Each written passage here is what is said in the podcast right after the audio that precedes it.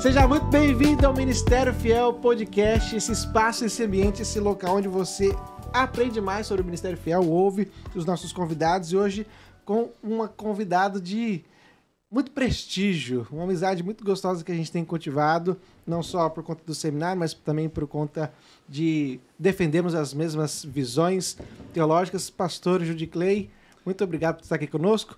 E basicamente um convidado que é parceiro, quase co-host nosso, André Soares, está aí com a gente já em vários podcasts, vários episódios. Vinícius, meu querido amigo, co-host aqui apresentando também. Vini? Tudo bem, pessoal? Hoje o André está aqui com a gente, né, nos ajudando nas perguntas, né? Mas o nosso convidado de hoje é o pastor Júlio Clay, como o Marcílio já disse. O pastor Júlio Clay, ele é pastor titular da Igreja Batista Jardim Botânico, no Rio de Janeiro.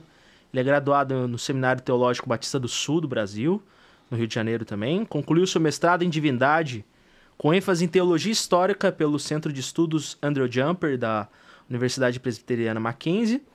E ele leciona no Seminário Martin Busser, em São José dos Campos. E também é fundador e diretor da Pronobis Editora. Seja muito bem-vindo ao nosso podcast, pastor. Pessoal, antes de tudo, quero parabenizá-los pela iniciativa. Podcast da Fiel. A Fiel é um ministério que tem abençoado a igreja de língua portuguesa em várias partes do mundo. Sou admirador, sincero e muito grato a Deus pelo trabalho da Fiel. E para mim é um prazer poder estar com vocês aqui. Tenho acompanhado aí esse trabalho dos podcasts e certamente vai fazer somar energias e forças a, aos demais ministérios que a Fiel já vem exercendo aí. Deus siga abençoando vocês. Estamos aí para poder compartilhar um pouquinho sobre alguns temas é, interessantes e necessários para o nosso tempo. Legal, pastor. Seja muito bem-vindo novamente. Pastor, fale um pouco aqui antes de nós entrarmos nos, nos assuntos aí mais, mais quentes né, de hoje. Né, hoje nós vamos ter um, um, podcast sobre calvinismo e entre os batistas, né? Mas fala um pouco sobre o seu ministério, sua formação, né? Como eu mencionei, e como se deu, em que momento né, da sua formação, tanto acadêmica quanto ministerial, se deu essa influência do calvinismo, da teologia reformada no seu ministério. Conta pra gente. Essa é uma história curiosa. Vamos por parte. Eu fui criado numa igreja batista histórica, muito antiga, no interior da Bahia. A primeira igreja batista de Jiqué, a igreja mais antiga que a própria cidade. Oh. A cidade era um distrito, tornou-se posteriormente uma cidade emancipada. E a igreja foi fundada em 1901. Portanto, uma igreja que está caminhando aí para o Sesc Centenário, né? Nossa. Nossa. E a época, eu, indo adolescente, fui alcançado pelo Evangelho da Graça, pelo ministério do pastor Jesse Carlos Monteiro Costa. Fui batizado em 91 e cresci naquela ambiência, né? Uma igreja séria, uma igreja comprometida com o Evangelho, uma igreja muito missionária, tinha dezenas de congregações. E na década de 90, a igreja experimentou um fenômeno muito curioso. Uhum. Né? O pastor Jesse era um homem de oração, ele sempre pedia a Deus que levantasse obreiros para a seara, era um evangelista. Batizou quase mil pessoas no período de 25 anos que ele exerceu o ministério. Uau! E o pastor Jesse, então, testemunhou, nós todos ali, na década de 90, entre o ano 90, 1990, e o ano 2000, hum. a igreja enviou mais de 100 pessoas para o campo missionário. Ah, Seminários, agências missionárias. E eu cresci naquele ambiente. Todo semestre, uma leva de pessoas indo para o campo. E eu cresci, então, quando eu completar 18 anos, eu vou para o campo. Hum. Completei 18 anos, três dias depois fui para uma viagem missionária no Ceará uh, e no interior do Maranhão. Hum. Então, comecei minha jornada, ainda muito jovem.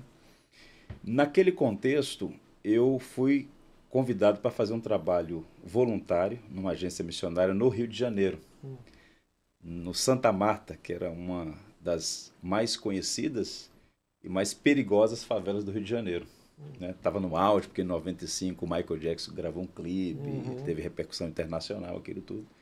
Então eu cheguei lá no final de 96 e fiquei até 97. Naquele período que eu morei na favela fazendo esse trabalho social e evangelístico no Morro Santa Marta, em Botafogo, Rio de Janeiro, tinha um rapaz né, que morava em São, era de São Paulo, mas estava no Rio para fazer seminário. Ele era um presbiteriano. Hum.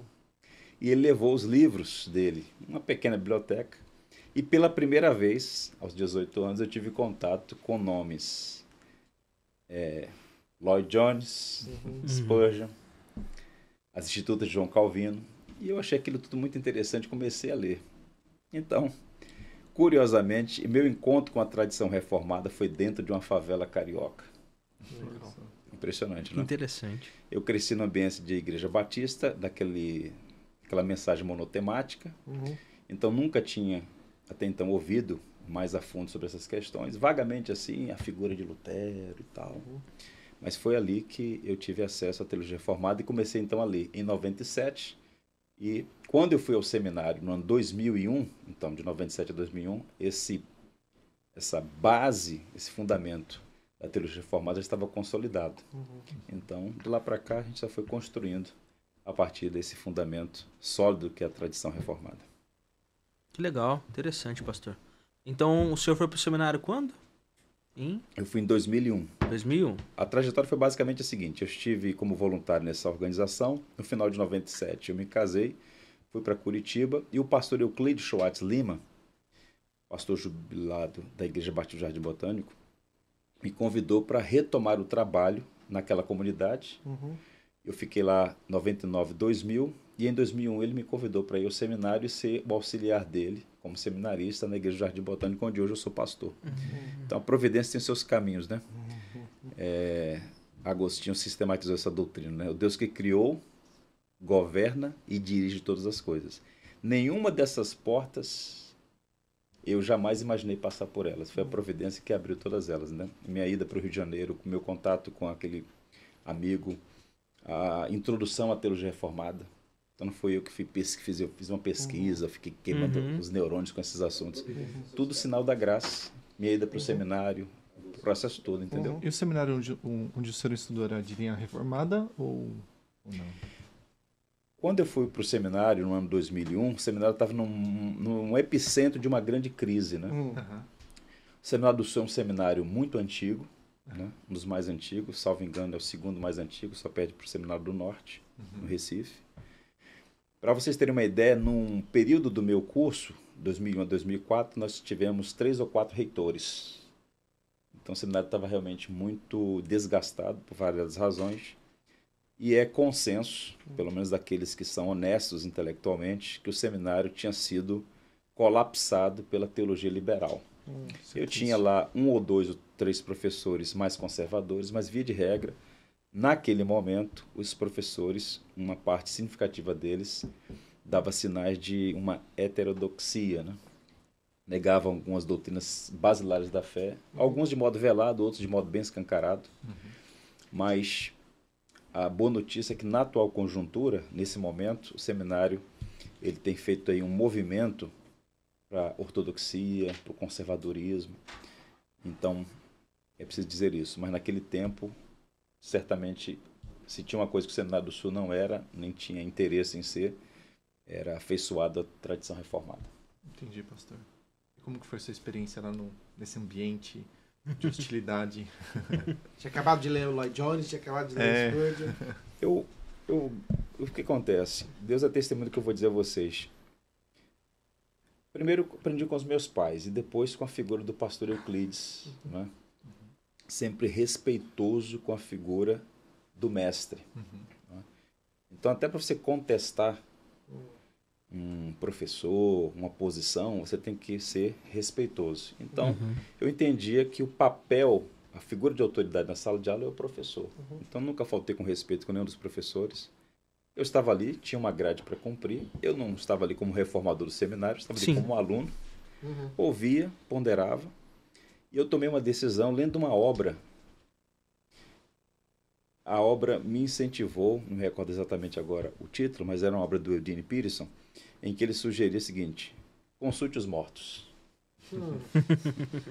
Aí o senhor foi na necromante. Procurei uma necromante lá na biblioteca do seminário e comecei a ler os antigos. É. Então estava na sala de aula, né, retia, re, buscava reter ali alguma coisa que era proveitosa, mas ia consultar. Então, como eu tive a oportunidade de estudar, a Igreja Batista de Jardim Montante foi muito generosa comigo pastor Euclides percebendo aí as possibilidades, falou, olha, nós queremos assisti-lo para que você cresça. Uhum. Então eu dava expediente na igreja, mas a igreja me sustentou full time naquele período, de modo que eu tinha tempo para estudar. Então fiz um propósito, falei, bem, se Deus está me dando essa oportunidade, não criei, não busquei isso, chegou uhum. até mim. Sim. Então fiz um propósito, vou ler dois livros por semana. E no meu período de seminário eu li em 2001, 2002, 2003 e 2004 uma média de 400 livros. dois livros por semana. Então, Imersão eu, eu, completa. E das obras que eu li, eu digo isso não como um. Não digo isso com arrogância, digo isso como encorajamento. Uhum. uhum. Porque nós não podemos perder as oportunidades que a providência nos dá. A gente Sim. tem que ter disciplina. Sim. E eu achei que se, eu achei que seria uma uma irresponsabilidade da minha parte ter uma oportunidade como aquela uhum. e ficar me queixando pelos cantos do estado do seminário e não fazer a minha parte. Então eu tinha uma biblioteca uma das maiores à época. Uhum. O Seminário do Sul chegou a ter a maior biblioteca teológica da América Latina, obras clássicas antigas, e eu fui para lá eu selecionava os livros, estudando, e Deus me abençoou muito. Então, foi um tempo de grande crescimento espiritual. E, paralelo a isso, cresci na igreja local. Sim. Porque não é o seminário que forma um pastor. Uhum. Né? O seminário ajuda com as uhum. disciplinas todas que você acessa, mas é, sobretudo, a igreja local aprendendo com outros pastores mais experimentados, com seus acessos e desacessos, qual é essa trajetória do ministério pastoral. Então, a Igreja Batista Jardim Botânico foi uma grande escola para mim. E eu tive a experiência de viver dois mundos, né? Uhum. Por um período eu estava na favela Santa Marta, e agora eu estava na Igreja Batista Jardim Botânico, classe média alta, uhum. dando aula para pessoas de alta escolaridade. Então, uhum. foi um período realmente de grande crescimento. Bom, e, e, quando começa essa paixão do senhor pela, pelo estudo da, da história da denominação, né? Porque quem conhece o senhor e a gente admira muito o seu trabalho justamente por esse, por esse carinho pela teologia batista que o senhor tem desenvolvido e trabalhado justamente para que isso possa ser ainda mais aflorado em nosso meio, né? Como que surgiu esse seu interesse maior, né? Já era batista, né? Com uhum. A igreja te incentivando a fazer o seminário, mas quando que surge, né? Sempre tem aquela matéria dentro do seminário que fala, puxa, é isso aqui que eu quero estudar. Essa também é uma pergunta curiosa, né? Então vamos por parte. A gente vive um período hoje que alguns estudiosos chamam de era pós-denominacional. Hum. Houve um período em que pertencer a uma denominação era algo muito caro. Uhum. Hoje nem tanto. O indivíduo é batista, pode ser congregacional, pode ser metodista, pode ser presbiteriano, vai dependendo isso é próprio da nossa cultura, né? Uma cultura é, pluralista. Uhum. Isso infectou também a, a igreja de um modo geral.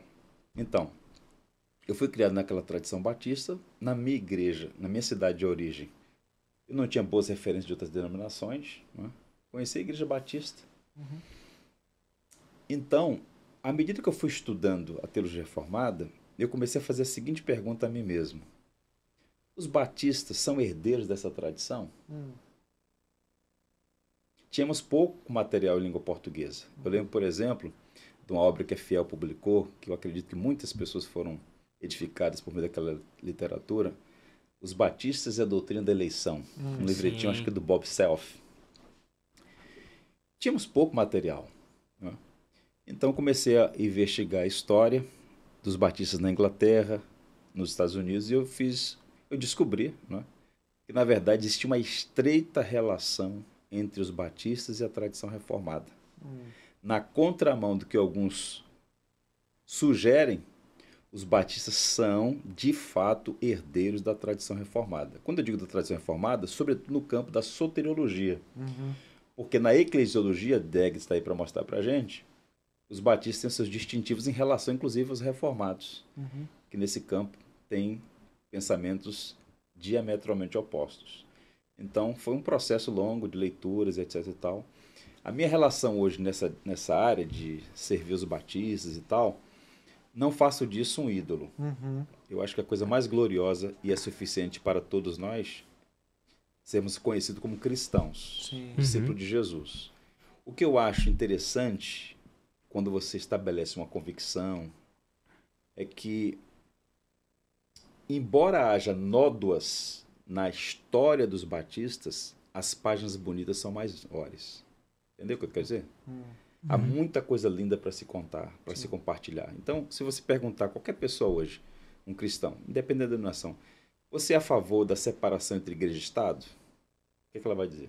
Sim. Sim. Isso é uma herança batista. Nós somos paladinos da defesa da separação entre igreja e Estado. Hum. Você acha que um indivíduo tem que ter liberdade para professar sua fé, Sim, com certeza. mesmo estando ele errado? Sim. Isso é uma, uma, uma tradição ancorada no povo batista. Então, as histórias são muito bonitas. E à medida que Deus foi me dando a oportunidade de viajar, né, por exemplo, eu tive em Cuba, que é um país que a gente sabe que desde 1959 vive a tirania de uma ditadura terrível, a mais antiga das Américas. E há uma igreja batista forte lá, fundada no século XIX. Então, visitar para Cuba, ver aqueles irmãos batistas lá cultuando o Senhor, a maior igreja em Cuba é a igreja batista, de norte a sul da ilha, né? parte ocidental oriental. Então, essas conexões com os batistas de Cuba, no sul da Espanha. Então, assim, qualquer lugar do mundo praticamente você vai, você encontra ali uma, um batista. Isso cria uma, uma rede, uma fraternidade, né? E à medida que vai estudando. Então, assim, eu tenho uma alegria em ser batista, embora não faça disso um ídolo. Então, assim, tenho boas conexões com outras denominações, mas eu amo ser batista e quero ajudar os meus irmãos de fé a entenderem um pouquinho mais sobre essa sua rica herança que, por variadas razões, ficou aí sepultada na bruma do tempo. Muito bom. Interessante. É, é, existe um, pelo menos né, pra- eu fazendo seminário com alguns colegas e até mesmo com alguns amigos na, na internet, é, quando você vê novas, novas igrejas batistas surgindo, algumas delas têm colocado em seu nome que ela é batista e reformada.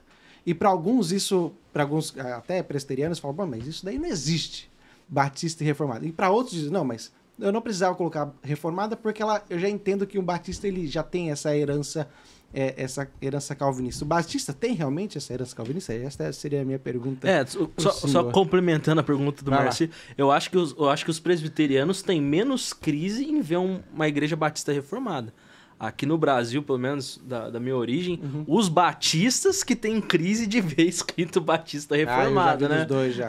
Já vi os dois. Mas, é, é, eu acho que tem ambos os casos. Mas e aí, pastor, qual, qual é a, a real conexão entre a teologia reformada e o movimento batista? Essa pergunta não é fácil de responder, mas vamos por parte. Eu vou fazer aqui uma crítica amorosa aos meus irmãos batistas reformados. Uhum.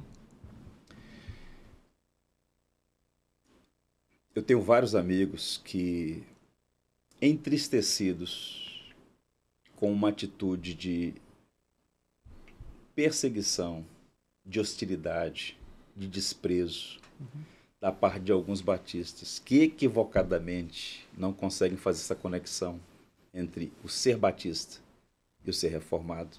Cansados disso, buscaram plantar igrejas independentes ou promoveram dentro das suas próprias comunidades um movimento de autonomia em relação à convenção batista histórica, né? Foi fundada aqui no século XIX. Uhum. E aí buscaram muitos deles fundar igrejas assim, Igreja Batista Reformada e aí o nome da cidade. Uhum. Eu vou dizer isso com muito cuidado e faço isso respeitosamente, repito. Pessoas que são muito caras a mim. Uhum. Eu acho, na minha visão, um desserviço. Porque esse batista reformado, esse reformado é um aditivo desnecessário. Uhum. Hum, Mais afasta do que atrai. Hum. Inadvertidamente, esse batista reformado alimenta a caricatura de que o ser batista calvinista é uma anomalia. Do meio batista. Não é uma Uhum. coisa comum. Faz sentido. É uma nota dissonante. Vamos tolerar esse pessoal. Quem são? Ah, são os batistas reformados. Não, deixa lá. Não são os originais. Uhum. É um desvio. Uhum. Por quê? História não é romance. História é investigação dos fatos. Sim. Vamos recuar. Século XVII, nascedor dos batistas, Inglaterra. Não, tá, não tem uma igreja com essa nomenclatura. Igreja Batista Reformada de Londres. Isso não existe. hum. Igreja Batista Reformada de Boston. Isso não existe. É Igreja Batista. Então, os batistas, desde seu nascedouro, você encontra batistas gerais, vinculados à teologia arminiana, Sim. e os batistas particulares relacionados à teologia reformada. Sim. Não foi um movimento que surgiu da ruptura. Uhum. Foram movimentos independentes que tinham pontos em comum, mas que na teologia tinham essa divergência. E cresceram. Mais à frente, no século XIX, até se uniram no que é chamado hoje de União Batista, lá no Reino Unido. E nos Estados Unidos a história tem um outro grau de complexidade que a gente pode voltar a falar. Então, respondendo objetivamente sua pergunta. Primeiro, eu acho que essa nomenclatura ela é um aditivo desnecessário. Respondendo à segunda pergunta, os batistas têm sim uma estreita relação com a tradição reformada. Os batistas surgem no contexto do pu- puritanismo inglês, né? movimento puritano movimento de que intencionava promover a pureza completa da igreja anglicana. Uhum. Como houve resistência por parte do Estado, naquele movimento bem é, inconstante, dependia muito de quem estava no poder, no trono do- da Inglaterra. Alguns puritanos, cansados de esperar por uma reforma ampla que não acontecia, se movimentaram para sair da igreja anglicana. Eram separatistas. Uhum. Um grupo desses puritanos ingleses, influenciados pela teologia reformada continental, se movimentaram. Alguns deles foram para a Holanda, que naquele momento era um grande refúgio de liberdade. Na Holanda também alguns não se adaptaram, tiveram dificuldades, foram para o Novo Mundo, para a América colonial. E é nesse contexto que surgem os batistas. Primeiro os arminianos, 1608, 1609, John Smith, Thomas Harris e tal. E mais à frente, a primeira igreja batista particular em Londres nasce ah, de um movimento, de uma igreja que tem relação com os três primeiros pastores, né, entre os quais Henry Jesse, e funda-se lá em 1637, 38, 39, a primeira igreja, diga assim, batista de linha eh, teologia reformada. E curiosamente, no século XVII, a igreja que mais cresceu em solo inglês foi justamente as igrejas batistas de tradição reformada. Hum. Isso tem relação direta com vários documentos que produziram, a Confissão de 1644, a Confissão de 1689, nomes como eh, Benjamin Kitt, que foi o maior teólogo batista do século XVII, né? homens como William Kiffen, que foi um dos homens mais ricos da Inglaterra, Hum. que apoiou significativamente as igrejas, a plantação de igrejas, apoio aos estudantes, ah, aos seminaristas, né? Inclusive, era um homem que tinha convicções teológicas e, ao mesmo tempo, era eirênico. De uma só vez, ele salvou da morte 12 pastores batistas arminianos que seriam mortos. Hum. Ele pagou fiança para soltá-los. Então, assim, Igreja Batista nasce nesse contexto. Então, é legítimo ser batista e arminiano, ser batista e calvinista. É uma questão de consciência. Uhum. Entendi. O problema hoje, na minha visão, eu tenho dito isso, inclusive fiz o prefácio da obra do Michael Reik, nos primeiros batistas, o problema hoje é querer estabelecer como sendo auto-excludente. Uhum. Batista e calvinista são posições auto-excludentes. Não são. Você tem o direito de falar, "Olha, eu não acredito naqueles chamados cinco pontos do calvinismo, que é o coração daquela soteriologia. O calvinismo é muito mais do que isso, mas na soteriologia vamos colocar aqui cinco pontos, fazer um resumo básico. O camarada pode dizer, "Olha, não acredito nisso. Perfeito. Qual o problema? Não há problema. Agora, um batista que se posiciona ao lado da teologia reformada, negar a ele a honra de ser um batista simplesmente por posição teológica, isso aí é uma um completo absurdo, porque as maiores mentes batistas da história, os maiores nomes na teologia, no campo missionário, eram reformados, eram calvinistas. A lista é longa. Leiam, por exemplo, vai- vamos publicar no futuro muito próximo agora, a obra do, do Tom Eros, né? By His Grace, vamos chamar de Os Batistas e as Doutrinas da Graça. Faz uma leitura, quase 600 páginas, do século XVII e século XX, você tem uma pleiade de notáveis homens, uma nuvem de testemunhas gigantes. Então, quem afirma isso, que batistas não podem ser calvinistas, ou estão iludidos, ou estão faltando com a verdade. Iludidos que eu digo assim, estão enganados Uhum. Ou intencionalmente querem enganar. Sim. Não conhecem muito bem É. da história, então. Esse é o ponto. Entendi. Interessante. Pastor, o senhor se referiu agora um pouco ao século XIX, quando foi fundada a Convenção Batista. Uhum. O século XIX é o século ao, ao qual pertence, por exemplo, John Dagg, né, autor dessa belezura aqui. Nós temos é o século de outros autores batistas muito importantes, como James Boyce, autor de uma teologia sistemática publicada pela Pronobis também. Uhum. E esse é o século também que os batistas começam a chegar ao Brasil. Esses primeiros, primeiros missionários que chegaram ao Brasil, enviados pelos batistas norte-americanos, Uhum. seguiam mais ou menos essa linha reformada do Degg, do Boyce? Como que eram esses missionários que chegaram ao Brasil? Esse também é um ponto muito interessante, né? Então vamos fazer uma linha do tempo. Uhum. Século XVII, os batistas se consolidam na Inglaterra. De lá, eles fazem um trabalho de migração para a América colonial, se estabelecem. É, Roger Williams é o fundo da primeira igreja batista em solo americano. As igrejas vão crescer em ambos os lados do Atlântico. No século XVIII, os batistas gerais praticamente declinaram. Há documento nessa direção. Por ter uma teologia mais rasa, eu digo isso com cuidado, mas é verdade. Eles foram alvos muito fáceis de movimentos como, por exemplo, o unitarismo. Hum. né? O Michael Reagan sugere que foi um homem chamado Dan Taylor que salvou os batistas gerais de colapsarem completamente, buscando dar uma guinada de volta para a ortodoxia. Mas quem cresceu de fato no século XVII e XVIII foram os batistas particulares. Evidentemente que houve também processos, André, que prejudicaram os batistas, como o hipercalvinismo, Hum. que só é superado mais à frente com um gigante, sobretudo através de um gigante chamado Andrew Fuller, um dos proponentes da primeira sociedade missionária em Londres, amigo de Carey e outros mais. Então, na Inglaterra o trabalho está avançando. Nos Estados Unidos também.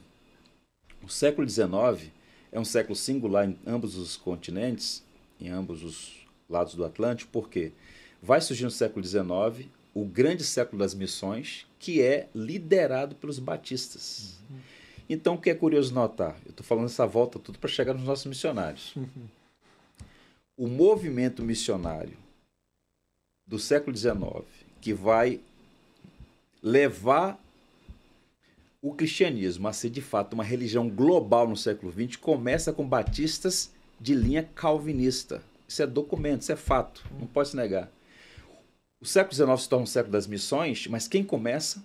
1792, William Carey, Andrew Fuller e uma sociedade.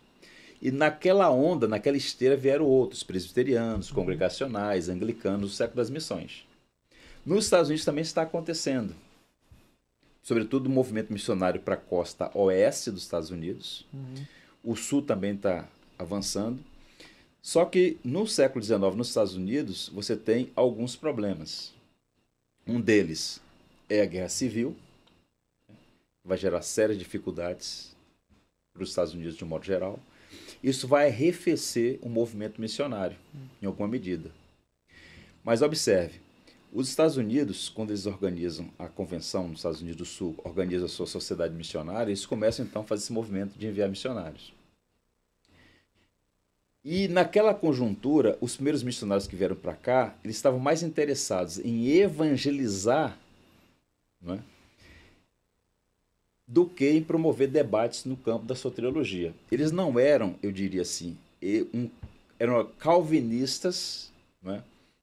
Ah, como nós criamos assim a, a ideia geral de um calvinista, né? Defendendo os cinco pontos. Era um calvinista com C minúsculo. Eu vou deixar isso por tua conta. Mas, mas eu diria o seguinte: Não era a bandeira o deles, ponto né? todo é o seguinte: tente imaginar o seguinte. Hoje você tem acesso às institutas da religião cristã, você tem essa quantidade de, de documentos, de material sobre a fé reformada, mas a gente está falando do século XIX. Uhum. Você conta na palma das mãos os que tiveram acesso, por exemplo, à obra de João Calvino. Então, assim, eles tinham, em linhas gerais, essas balizas que nós podemos identificar como uma teologia reformada, soberania de Deus, a soberania da graça, não é? Mas eles não vieram para cá para defender calvinismo, vieram para pregar o evangelho. Sim. Esse é o ponto. Então o que acontece? E naquela época nós não tínhamos, tente imaginar, o Boyce, que estudou com Charles Hodge, o maior teólogo presbiteriano do século XIX, o Hodge era um reformado. O Boyce, Boyce. tanto o presbiteriano quanto o batista. Então, aqueles pioneiros que vieram para o Brasil, André, no século XIX, eles beberam nessa fonte. Você pega, por exemplo, a autobiografia do Zacarias Clay Taylor, nós vamos publicar também essa obra agora em outubro, o Taylor diz assim, estive no Sauder com os grandes mestres Boyce, Benjamin Mellin Jr. e Brodos. Quem eram esses homens? Aqueles homens que organizaram o seminário e que na formação do seminário construíram um documento chamado Resumo de Princípios, uma série de 20 artigos que todo docente tinha que subscrever. E esses artigos são, na sua medula, artigos reformados. Até hoje, se não me engano, os professores lá têm que subscrever, né? Com almoço, sim. a gente tem um documentário recente agora publicado, está circulando Sim. nas redes aí, que ele falou. O discurso dele de posse, salvo engano, em 89, 87, 89, o discurso dele foi a leitura do resumo de princípios. Quem escreveu? Boyce, Benjamin Mellin Jr. e Broads. Teólogos batistas reformados. Então, o mais antigo seminário dos batistas no Sul foi fundado por reformados batistas. E os pioneiros que para cá vieram tiveram acesso a essa teologia. Então, mas eles vieram num foco missional, de pregação do evangelho e tal. Os, de- os desdobramentos posteriores, nas décadas subsequentes, é que arrefeceu um pouco aquela teologia, por alguns motivos que a gente pode comentar, e hoje a maioria dos batistas brasileiros não conhece essa tradição reformada e para muitos é uma anomalia e não reconhece nos seus pioneiros essa tradição. Infelizmente. Mas se você rastrear, basta observar. Taylor leu Bo- Deg, Taylor leu o, o Deg, Boyce, Boyce. enfim, então você tem essa. O primeiro batista a ter doutorado trabalhou no Brasil foi um homem chamado William Esminger. Leia os artigos do jornal publicado por Esminger, Ecos da Verdade. Artigos reformados. Só que o pessoal não tem interesse em investigar a história, de estudar. Aí fica tretando na internet, no Facebook, arrumando problema. Entendeu? Tem um livro, tem um livro de. São dois autores. Zacarias Clay Taylor é o pioneiro do século XIX, certo? Tem outro autor chamado William Carey Taylor, W.C. Taylor. Foi o maior polemista batista no Brasil. Ele organizou o seminário do Recife, foi reitor por muito tempo lá. Ele tem uma obra de João, André, quase 900 páginas, três volumes. Eu tenho lá a edição. Corri em João 17. O que, é que ele vai comentar na oração Ele sacerdotal? acredita. Corri. Aquele texto que Jesus ora pelos seus e tal. Uhum. Vou repetir para vocês o que está lá. Edição da Juerp. Ó. Alguns, não, os católicos têm Agostinho e a despeito disso criam firulas filosóficas para negar a doutrina da eleição. Nós, a despeito de termos Calvino e Lutero, queremos sugerir que a eleição é de um povo no geral e não de pessoas em particular. Isso é firula filosófica. A doutrina da eleição é um fato bíblico. Ele fala isso claramente, textualmente. Cita Agostinho, cita Calvino, cita Lutero. Estou dizendo que ele é um defensor do calvinismo né, e tal. Estou dizendo o seguinte, que quando você faz a investigação dos fatos, você Isso. acessa isso. Posso dar outra informação? Base lá. Quando os pioneiros chegaram aqui, primeiro, o William Bagby, curiosamente, um descendente dos huguenotes franceses. Os calvinistas franceses foram perseguidos lá atrás e fugiram para a América. Uhum. Quando William Bagby chegou aqui em 1881, no ano seguinte, 1882, Taylor, o que que eles fizeram? Traduziram para o português a Confissão de Fé de New Hampshire. Uma confissão pequena, com 18 artigos, que é uma confissão de linha ou de tradição reformada. Basta observar que quando Mark Deff fez o trabalho de revitalização em Capitol Hill, qual foi a confissão que ele restabeleceu? New Hampshire. A confissão de fé batida de 189, ela é grande, ela é densa. É. É a mais influente e a mais importante nossa. Mas a de New Hampshire, ela consegue coadunar os artigos principais, é fácil de memorização, e foi essa confissão que os batistas adotaram no Brasil até 86, quando uma nova declaração doutrinária foi apresentada. que não exclui a de New Hampshire. Na verdade, a de 86 é subsidiária à de New Hampshire. Então, em linhas gerais, para resumir a ópera, hum. Os batistas brasileiros, os missionários pioneiros que aqui vieram, eles tinham uma boa relação com aqueles teólogos norte-americanos uhum. que, por seus documentos, por suas obras, por seus livros, eram herdeiros da tradição reformada. Eles não vieram para o Brasil promover calvinismo, eles vieram para cá para evangelizar o Brasil. Uhum. E aqui chegando, o conflito não era arminiano-calvinista. Não, não era. O conflito aqui era com o romanismo, uhum. entendeu? Sim. Então, mais à frente, que a gente vai perder isso claramente de vista, mas é preciso estabelecer isso com muito cuidado, porque, infelizmente, é, a gente vê, para nossa tristeza, uma, uma ignorância em relação a esse tema e um desprezo desnecessário. Eu não tenho nenhum problema com os meus irmãos batistas de linha arminiana, né? Uhum. Tem um problema se ele é flamenguista. Agora, se é arminiano, eu não tenho problema. Né? Tem coisa pior, né? é...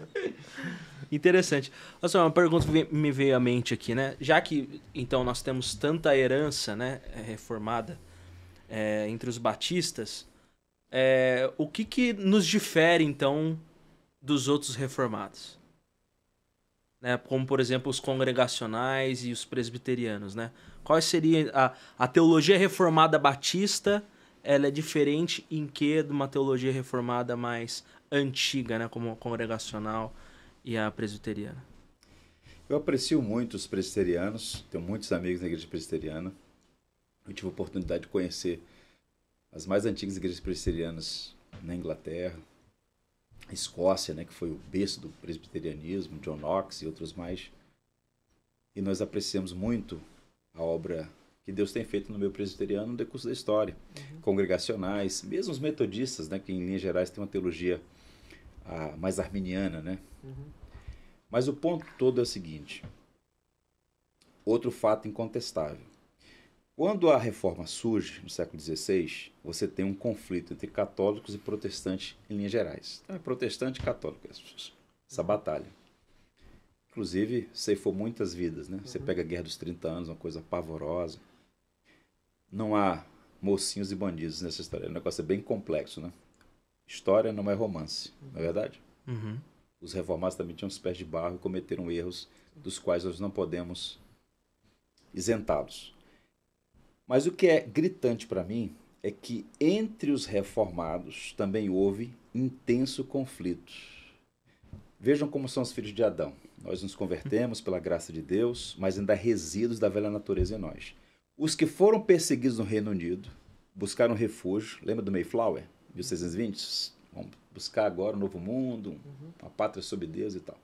Se estabelecendo no novo mundo, eles impuseram a mesma perseguição que sofreram lá. Hum. Os nossos queridos amigos congregacionais, eles foram extremamente duros com os batistas. A documentação farta. Leiam a obra História dos Batistas, publicada pelo Pronobis. Um homem chamado Obadias e outros mais simplesmente rejeitar o batismo infantil foram surrados em praça pública. Meu Deus. Surrados em praça pública foram duramente perseguidos, imposição de, de, de multas. Tanto é que eles fugiram e fundaram lá aquele pequeno estado no sul lá, é, Rhode Island, e a cidade de Providence, onde fundaram fund, foi fundada a primeira igreja batista sul-americana. Hum. E quando, chegou, quando eles chegaram lá, o Roger Williams, ele pega o documento. Ele disse o seguinte, fundação daquela cidade, que ali as pessoas têm liberdade. Você pode ser judeu, turco, católico, herege. Você tem o direito de professar sua fé. Cara, isso aí no século XVII. É muito... Então, os batistas são paladinos da liberdade. Então, por que os protestantes, os reformados, eram contra os batistas? Por quê? Na visão deles, essa doutrina, que o Porsche chama de bezerro de ouro dos reformados, o pedobatismo era inaceitável. Inaceitável. Por mil anos eles batizaram infantes. Por mil anos a sua certidão de nascimento era o batismo. Então chega um grupo revolucionário, século XVI, os anabatistas, contestando isso. Muitos deles foram mortos por reformados. Uhum. E no século XVII, os batistas receberam essa influência e então se mantiveram firmes. O chamado credobatismo. O batismo é precedido por uma pública profissão de fé. E um bebê não pode professar fé. Então, se a família não quer batizar o seu bebê, ele tem o direito de não batizar. Só que num estado entre que havia uma relação orgânica entre igreja e Estado, era inaceitável isso, era revolucionário. Então, seria, seria a... indigente aquela criança. Exatamente. Então, o que aconteceu? Os congregacionais, os presbiterianos, perseguiram os batistas. Tanto é, documento, fato, se pode investigar isso. Um grupo de congregacionais na Inglaterra, cap... sob a liderança do gigante chamado John Owen, hum. o maior teólogo inglês daquele dia, daqueles dias, que era um batista não admitido. Ele era batista. no céu ele vai reconhecer isso. É. Thomas Goodwin e outros escreveram uma carta para os congregacionais do Novo Mundo. Olha, não façam isso com os batistas, nossos irmãos na fé. Que eram perseguidos. Então, a, a eclesiologia batista ela é distinta da eclesiologia dos reformados em algumas áreas. Separação igreja Estado, a questão do credo batismo e outros elementos mais que são os distintivos batistas. Então, respondendo a sua pergunta, no campo da soteriologia estamos de mãos dadas. Na eclesiologia, leiam Deg. Está aí. E, e um resumo. Nós, temos. Ficou bom esse trabalho, hein? Lindo, né? Muito bonito. Muito bom. Lindão. As duas obras de Fiel e Pronomes. Está pegando aí? Cadê a câmera? Deixa eu ver. Essa de cá. Ok, perfeito. Duas obras importantíssimas. Manual de Teologia e Manual de Eclesiologia. Pronomes justamente acho que reforçando essa ideia né, de com, do quanto o Batista ele se difere nesse, nesse aspecto eclesiológico. Né? A Pronobis veio com, essa, esse baita volume. Nós tínhamos anteriormente, né, os, aqui são as versões anteriores do deck. É, capa, versões antigas. Capa dura com jaquetinha. Vou tentar não derrubar aqui. São três edições. Estava engano, né? a primeira edição de 81 em oh, português. 89, 89, a segunda de 98, a terceira de 2003. Ah, ele, Pastor, então, então resumidamente, os, os batistas, eles, eles vão divergir né, lá, lá atrás dos, dos outros reformados na questão da liberdade religiosa, separação igreja-estado e a eclesiologia devido à questão do batismo. Basicamente isso. Né? Então São é uma questão sociológica e eclesiológica, então. Sim, em, em alguma medida sim. Basta observar que é, na sua introdução à obra By His Grace, o Tom Eros ele vai estabelecer três distintivos dos batistas, e justamente essa separação igreja-estado, a questão do batismo, né?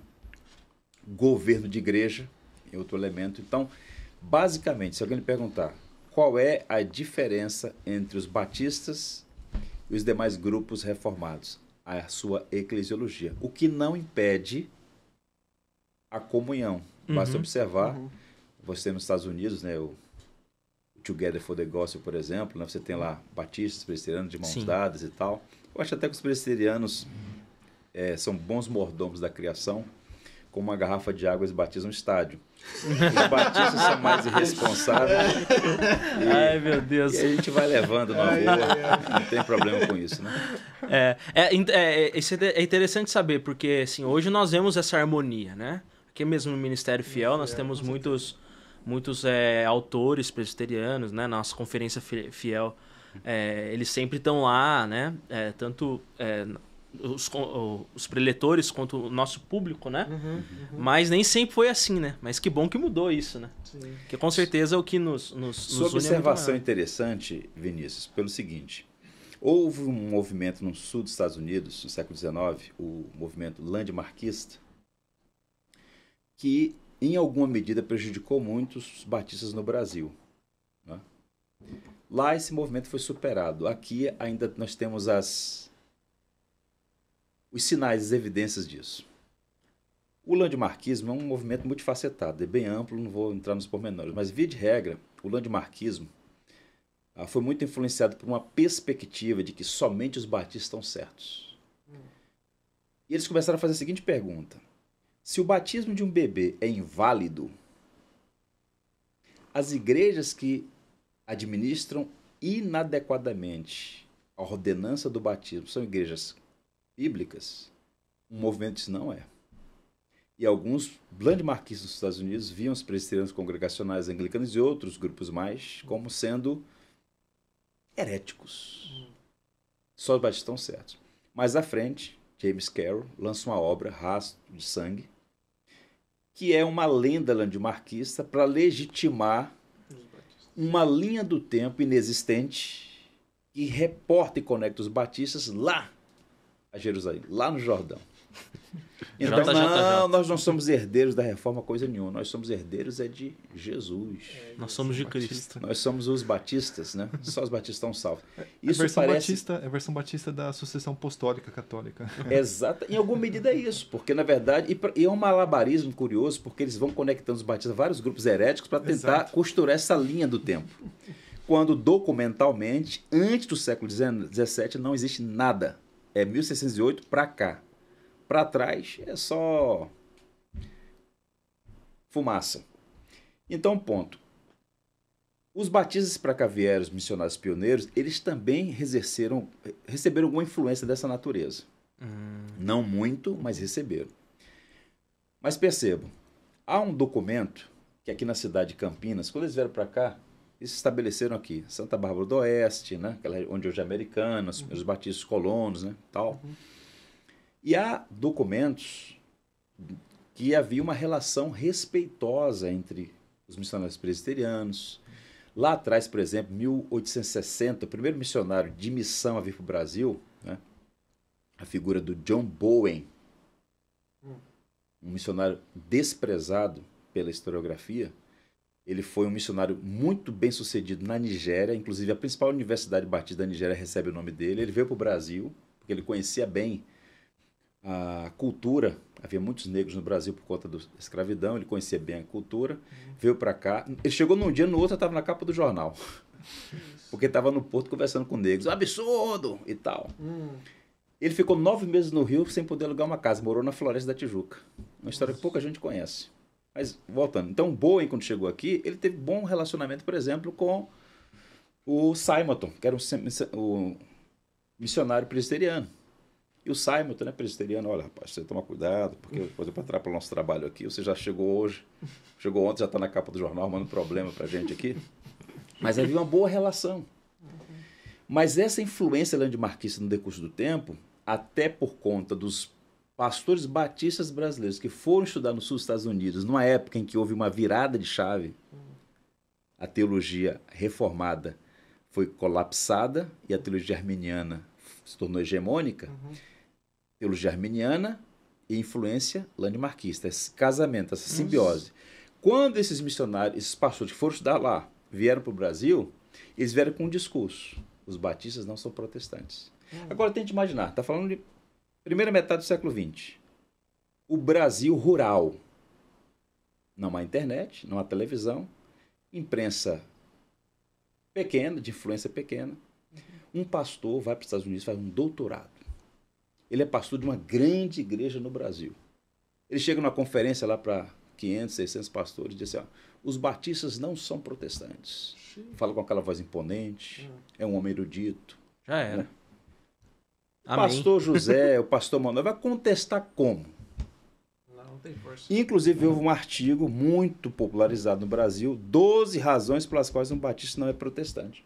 Então foi criada uma cultura de que nós não somos herdeiros da reforma e que vamos tolerar os presbiterianos, vamos tolerar os congregacionais, mas no fundo, no fundo, o bom é ser batista. Vou te dar uma informação. Quando eu assumi a Igreja Batista Betel de Mesquita, 2004, a igreja tinha 42 anos.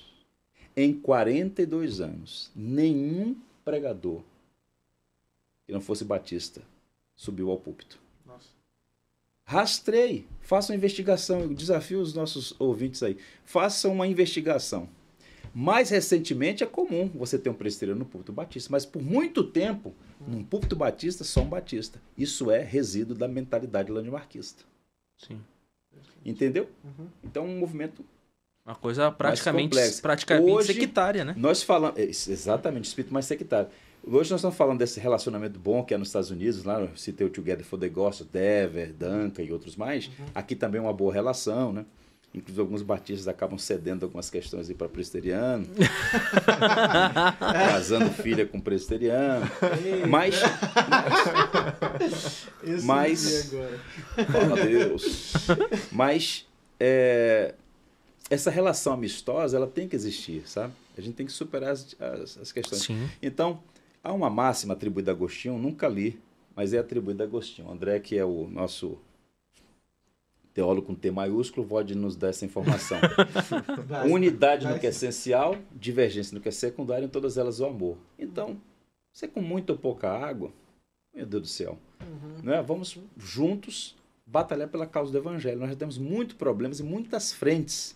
Então, a gente vai ficar debatendo quantos anos cabe na ponta de alfinete, Uhum. quando, na verdade, a nossa batalha é de outra natureza. Então, vamos, vamos à frente aí. E, e é é interessante o senhor dizer isso, pastor, Hum. porque é, há uma similaridade em nós, fiel e pronobis, é, que é justamente nós somos confessionais. Isso nos determina o que nós vamos colocar no mercado ou aquilo que nós vamos publicar. Uhum.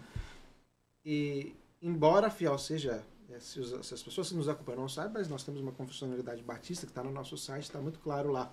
Mas há muitos materiais presbiterianos também no nosso meio, né, Uhum. da Fiel em si, né?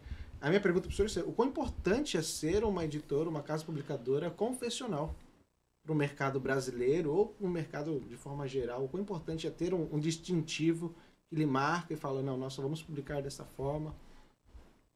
Há um poeta brasileiro que cunhou uma expressão: disciplina é liberdade. Não sei se vocês já ouviram isso. Eu gosto muito da palavra disciplina. Eu diria, fazendo eco à fala dele, confessionalidade é liberdade. Hum, Porque para muitas pessoas a confissão de fé, convicções teológicas, ingessam, suprimem, Hum. cerciam a liberdade. Muito pelo contrário. Então nós temos o fundamento que é a Escritura, palavra do Novo e Antigo Testamento. E essas confissões, elas servem como balizas. Dentro você tem liberdade, mas aqui são balizas que vão preservar a igreja. Quando a gente faz uma leitura da história, as igrejas que perderam sua confessionalidade, elas foram sucateadas, sofreram um processo de paganização, movimento liberal, liberalismo teológico, os movimentos neopentecostais, né? o misticismo, num Brasil como o nosso, né? com várias matizes, várias influências. Então, a, confis- a confessionalidade ajuda muito a igreja na sua missão. E nós precisamos de editoras que não percam o foco. E o foco é oferecer ao público de língua portuguesa alimento sólido, hum, alimento nutritivo, uhum. que tenha fundamento nas escrituras e que tenha um respaldo da tradição, da boa tradição cristã. Então, a Pronobis ela nasceu com essa perspectiva né, de dar uma modesta contribuição, digo sem nenhuma pedância. E à época nós conversamos com muita gente boa que já tinha uma estrada, já tinha um- uma jornada.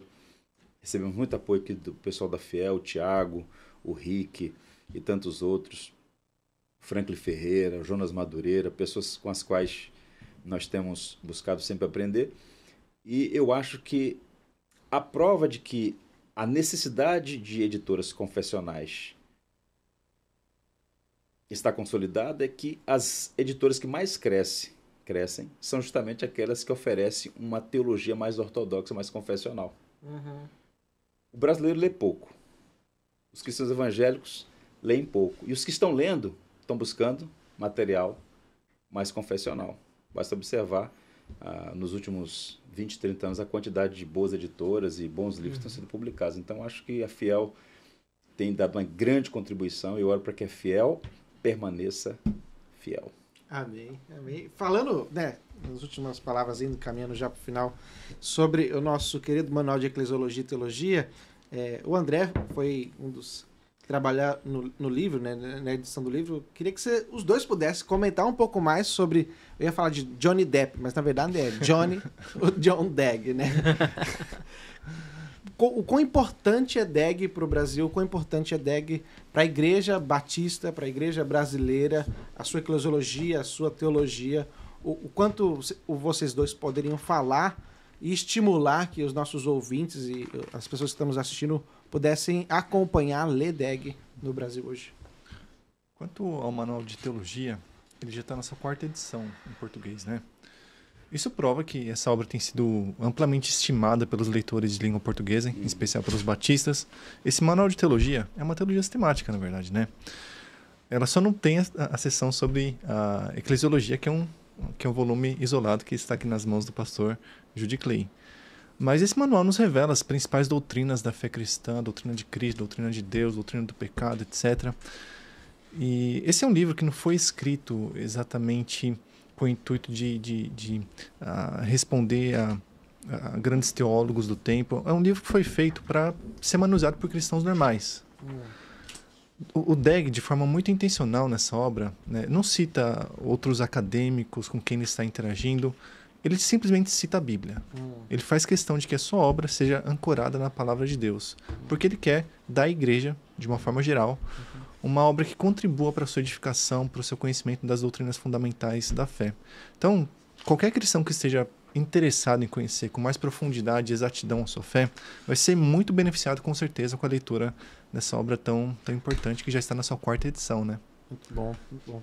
Pastor Clay? Eu estou vendo aqui o trabalho, realmente ficou primoroso. Dá alegria, né? Ver o resultado de uma obra é. dessa, teu trabalho contratamos o serviço primoroso do Marcos Rodrigues. Ele fez aqui uma Isso, ilustração né, do John Degg. Tá aqui, ó. E o que me chama a atenção na obra do Degg, pouca gente sabe, é que ele escreveu essa obra, na verdade, quatro grandes obras, no momento mais delicado da vida dele. Ele já era idoso e estava cego. Hum. Por muito tempo ele foi pastor e educador, trabalhou em universidades, seminários, pastoreou a, a maior igreja, né, ou pelo menos o, o maior espaço de culto público na Filadélfia, era a igreja dele, com 1.300 assentos, estava no século XIX.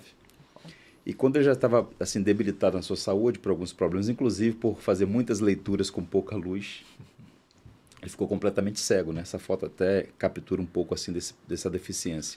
Ele publicou o Manual de Teologia em 1857, Manual de Eclesiologia em 1850 e oito, mais duas obras, um tratado sobre ética e uma apologética. E esse livro, como disse bem o André, é uma obra que pretende, é, se você pegar, por exemplo, a sistemática do Roger, ela é muito mais completa, muito mais densa, interage com os filósofos, uhum. com os grandes teólogos do tempo dele, nos dois lados do continente. O Deg, ele tem a vantagem de ser profundo na apresentação das doutrinas, ele não é raso, uhum mas é uma profundidade sem complexidade. Uhum. E ao mesmo tempo ele é pastoral. Ele está falando sobre aquilo que é elementar, aquilo que é básico. E curiosamente ele cita poucos autores, uhum. porque ele quer ancorar essas doutrinas nas Sagradas Escrituras, embora ele não despreze pensadores na tradição cristã. Uhum. E na eclesiologia, ele quer oferecer o que se tornou o manual básico desses distintivos batistas na América do Norte. Nós tínhamos obras já de outros autores, de reformados, né? da sua eclesiologia, mas essa é a primeira grande obra batista. Né? O Dever, inclusive nós colocamos na, no apêndice, né? o Dever escreveu, junto com outros autores, um livro, porque somos batistas. Então, uhum. cada um desses autores escreveu ah, um pouco da sua trajetória enquanto batistas, e o Dever fala um pouco dessa dívida dele com o DEG, muito do movimento do Ministério Nove Marcas é, na verdade, uma releitura, uma, uma paginação nova hum. daquilo que é basilar aqui em DEG. Então, o Dever diz assim, inclusive está aqui no prefácio do Hammett, ele diz o seguinte, que o Deg está longe de ser um grande teólogo, assim como Turrentini, hum. Charles Roger, ele é básico na sua teologia, mas na eclesiologia se você quer entender Sim, a eclesiologia batista raiz, você tem que beber nessa fonte que é Deg, que por sua vez não escreve do nada. Ele bebe também no Benjamin Kitt, que foi o maior teólogo batista do século XVII, uhum. que escreveu a primeira obra de eclesiologia batista, A Glória da Verdadeira Igreja. Uhum. Então, assim, eu quero encorajar vocês a lerem. É uma leitura agradável, uhum. uma leitura ins inspiradora, encorajadora e certamente, como disse o André, a Manual de Teologia está na quarta edição. Eu acredito que no futuro próximo nós teremos que fazer novas reimpressões, porque foi muito bem recebido pelo Sim. público de língua portuguesa Sim. e há de abençoar ainda muitas igrejas. Eu oro para que a Igreja Batista no Brasil, de um modo geral, conheça as raízes da sua fé e mantenha-se firme na boa tradição, pregando o Evangelho e fazendo a promoção do reino de Deus a partir de uma boa base que é a palavra e a sua rica tradição. Amém. Que legal, que benção. Lembrando também que, pastor, nós estamos aqui gravando com ele, mas na verdade ele veio aqui para Fiel hoje para gravar também aulas de um curso sobre eclesiologia batista, né?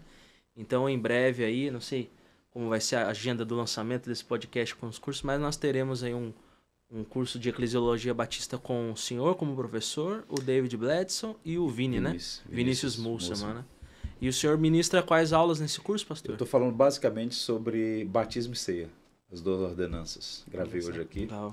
Espero poder, Benção. em alguma medida, cooperar com esse trabalho que eu aprecio muito, respeito e admiro, que é o trabalho da Fiel. Ministério.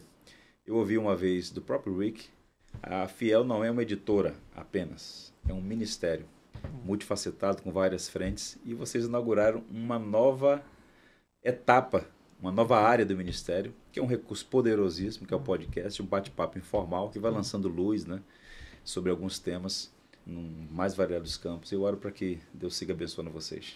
Amém, Que pastor. legal. E eu queria incentivar você que está nos ouvindo, que nos assiste, aí no site da Pronobis, adquira sim lá o box, né, o manual de eclesiologia e teologia com os nossos irmãos, né? Fique à vontade, a gente é muito contente de poder partilhar o espaço é, é, de publicações no Brasil. A gente é muito contente de ter boas casas publicadoras como a Pronobis, pastor aqui conosco, fazendo essa honra de nos receber, aliás, de ser recebido por nós e trazer tanto co- conhecimento, tanta cultura batista para dentro da casa, isso é super importante. Queria que deixar vocês dois para darem palavras finais para a gente poder ir encerrando. André? Agradeço mais uma vez pela oportunidade, sempre um prazer estar aqui e contribuir para o avanço do reino de Deus. Afinal de contas, é isso que nós fazemos aqui na Fiel. Nós estamos profundamente interessados em levar o evangelho às pessoas por meio das nossas publicações, por meio dos nossos cursos, enfim. Né? Prazer, prazer sempre participar aqui. Boa. Pastor? Duas coisas. Primeiro, mais uma vez, agradecê-los pela oportunidade e desejar a vocês sucesso nessa nova frente no Ministério Fiel. E dar aqui uma palavra de encorajamento aos nossos ouvintes, uma notícia. Boa. Pensando na questão das publicações mais voltadas para o público batista, nós vamos publicar ainda esse ano, sob a graça de Deus, duas obras que eu acredito que serão muito proveitosas Uhum. a partir daquilo que eu comentei com vocês aqui muito vagamente. A primeira é a obra do Toneros, é, Os Batistas e as Doutrinas da Graça. São quase 600 páginas, numa linha século 17, 18, 19, 20, rastreando os principais nomes e a sua indubitável conexão com a tradição reformada. E um segundo livro que nós vamos publicar é uma coletânea editada por Timothy George e o Russell Moore, com nomes como Mark Dever, Timothy George, uh, Al Mohler, Carl Henry, porque somos batistas. Cada um deles vai contar a sua experiência, como se tornou batista, por que continuou batista e mostrando um distintivo batista que eles apreciam muito. É uma coletânea primorosa, legal. publicada nos Estados. Unidos pela Bianete, que já está praticamente pronto. Se Deus quiser, quem sabe até a conferência de fiel de outubro a gente já vai estar disponível com esse material. Dois bons livros sobre Bênção. os batistas e a sua relação aí com a tradição reformada. Amém. Que o Senhor abençoe o trabalho da Pronobis, abençoe o seu ministério, Obrigado. pastoreio também na igreja lá, Batista Jardim Botânico.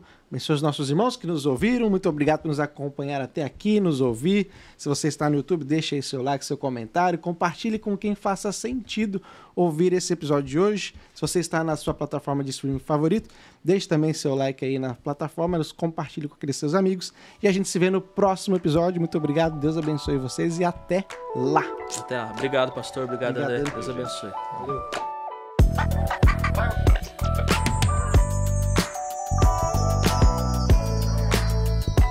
Ministério Fiel visa apoiar a Igreja de Deus de fala portuguesa, fornecendo conteúdo bíblico, como literatura, conferências, cursos teológicos e recursos digitais. Acesse e encontre no nosso site nossas ações ministeriais e centenas de recursos gratuitos. Visite ministériofiel.com.br e cresça juntamente conosco na graça e no conhecimento do nosso Deus.